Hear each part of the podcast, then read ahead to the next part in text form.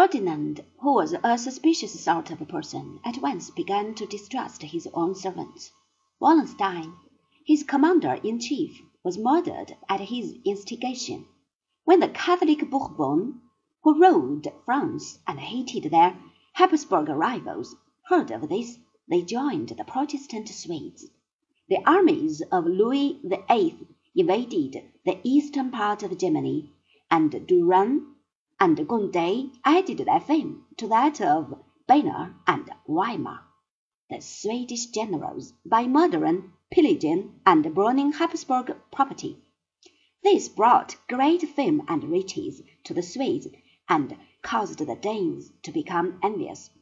The Protestant Danes thereupon declared war upon the Protestant Swedes, who were the allies of the Catholic French, whose political leader, the Cardinal de Richelieu, had just deprived the Huguenots, or French Protestants, of those rights of public worship which the Edict of Nantes of the year 1598 had guaranteed them. The war after the habit of such encounters, did not decide anything when it came to an end with the Treaty of Westphalia in 1648.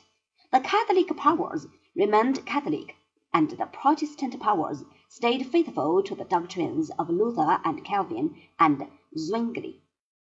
The Swiss and Dutch Protestants were recognized as independent republics France kept the cities of Metz and Toul and Verdun and a part of the Alsace. The Holy Roman Empire continued to exist as a sort of scarecrow state, without men, without money, without hope, and without courage.